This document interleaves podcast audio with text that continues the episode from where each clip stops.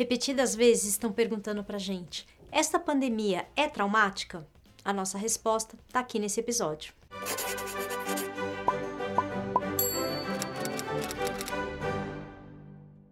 Tempos em tempos, a humanidade se vê diante de situações limites, onde são testados os nossos marcos e conquistas civilizatórias.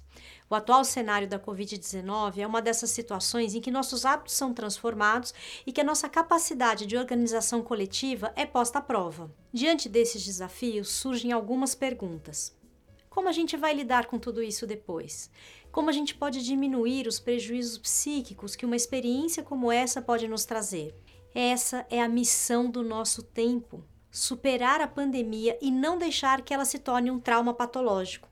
Vamos precisar nos lembrar e lembrar as futuras gerações como foi essa experiência, como nós superamos os desafios, quem foram os heróis, quem foram os párias em meio a tanta gente adoecida e tantas mortes. Nossa missão é lembrar e falar sobre tudo isso, porque é justamente a partir da oportunidade de falar abertamente sobre os nossos sentimentos e as nossas dores que nos tornamos capazes de superar o potencial traumático e patológico daquilo que nos faz mal. Porque sim, tem traumas que não são patológicos, mas nos ajudam a crescer, eles nos dão estrutura para enfrentar a vida. O problema é quando um trauma se torna impeditivo para uma vida plena. Quem serve de inspiração para as nossas reflexões sobre a formação de um trauma no episódio de hoje é o psicanalista Shandor Ferenczi, que uh, oferece, fornece elementos que nos fazem acreditar que se a gente não falar sobre os sofrimentos que a pandemia nos causou e a gente se recusar ao cumprimento da nossa missão, a gente vai ter como consequência um sofrimento ainda maior, mais duradouro e talvez até mais silencioso. Ferenczi chama de desmentido o processo que transformaria um trauma em algo patológico. E muitos acontecimentos mostram que estamos, sim, correndo sério risco de sofrer um trauma patológico. Isso pode ocorrer toda vez em que a gente passa por um evento que não encontra sua inscrição plena na nossa compreensão. Para a gente pensar um pouco sobre isso, vamos então primeiro entender como é que se forma um trauma patológico. Ele se dá em algumas etapas. No primeiro momento, a gente tem um evento marcado por alguma forma de violência. Essa violência pode não ser completamente compreendida de imediato. No segundo momento, no esforço de uma compreensão mais clara da violência que enfrentamos, a gente busca esclarecer melhor, um entendimento melhor dos fatos, compartilhando as nossas experiências com alguém de confiança. Não é incomum que a gente precise de ajuda, que a gente precise contar a história para alguém, desabafar com alguém para entender melhor o que aconteceu. Vai ser a reação ou a capacidade de acolhimento dessa pessoa de confiança ou dessas pessoas, se você tiver pedido ajuda para mais de uma pessoa, que vai definir se o evento que você passou vai poder ser elaborado e, portanto, se tornar um trauma estruturante ou se ele vai se tornar um trauma patológico. Porque essas duas coisas podem acontecer. A pessoa pode te ajudar a entender a experiência, o que, que ela fez você sentir. Dessa forma, uma experiência violenta pode encontrar um sentido, pode ser elaborada e pode ser superada. É isso que a gente está chamando de um trauma estruturante. Quer dizer, você vai ter que lidar com ele, mas você vai ter recursos para compreender o que você viveu e seguir sua vida. Mas pode acontecer dessa pessoa não ser capaz de te acolher ou fazer algo pior, como diminuir, menosprezar ou até mesmo negar a sua experiência. É isso que o Ferenczi chamava de desmentido, quer dizer, ela desautoriza a sua experiência. Ela pode dizer que isso não aconteceu ou até mesmo que é coisa da sua cabeça. Pior, ela pode chegar a dizer, como acontece em muitos traumas que as crianças vivem, que a violência que você viveu não pode ser falada, não pode ser dita, ou mesmo que você estava viajando, como se estivesse criando coisas. Você já viveu isso? Às vezes você contar para alguém algo que te machucou e a pessoa fala: "Não, não viaja". Essa é uma situação em que a falta de reconhecimento do nosso sofrimento acarreta numa falta de reconhecimento da nossa subjetividade.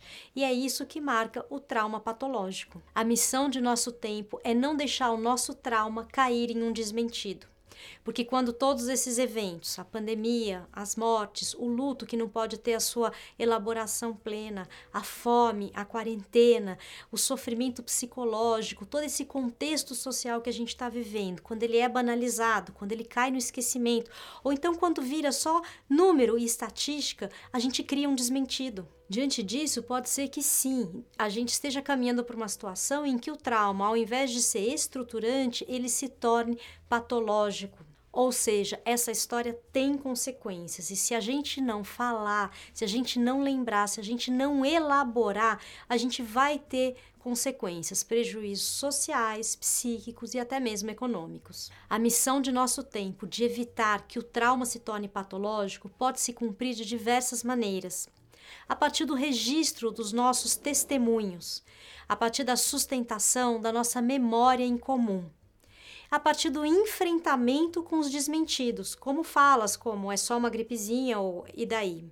Também podemos cumprir essa missão dialogando com respeito, como disse a Aline Midley num artigo que a gente compartilha com você aqui no descritivo desse episódio. Precisamos do outro para nos ajudar a superar os aspectos desestruturantes da pandemia. A gente vai precisar de todo mundo se falando, até porque o vírus mostrou que a intolerância não nos protege do contágio. Por sermos a geração que viveu essa experiência, somos também a geração que tem a autoridade para cumprir a missão da construção de uma conscientização coletiva sobre os perigos das pandemias. Temos autoridade para lembrar da importância de ter uma cultura voltada ao pensamento do bem comum que deve pautar as ações da coletividade em momentos como esse. Temos autoridade para defender os investimentos em sistemas públicos de saúde e educação, porque ficou claro que isso não deve ser visto como gasto, mas como investimentos que podem salvar vidas por outro lado, negligenciar essa missão, que não foi escolhida por ninguém, mas é aquela que o nosso tempo nos legou, pode nos tornar a geração responsável pelo trauma patológico, pela inevitável repetição da catástrofe e pela banalização do mal. Esperamos que esse episódio te inspire a se juntar a nós na missão de não nos silenciarmos diante dos horrores que a pandemia nos trouxe. Registre o que está se passando com você, escreva, faça um diário, converse com seus amigos, abra rodas de conversa sobre este momento. A partir disso, a gente vai abrindo a possibilidade de escrevermos a memória comum deste momento, dessa geração. Vamos transformar esse horror em uma lição histórica e transformar o nosso trauma em algo que nos ajude a estruturar o nosso tempo, porque o nosso tempo, quem constrói, somos nós. Obrigada pela sua companhia neste tempo, nesta geração. Até o próximo.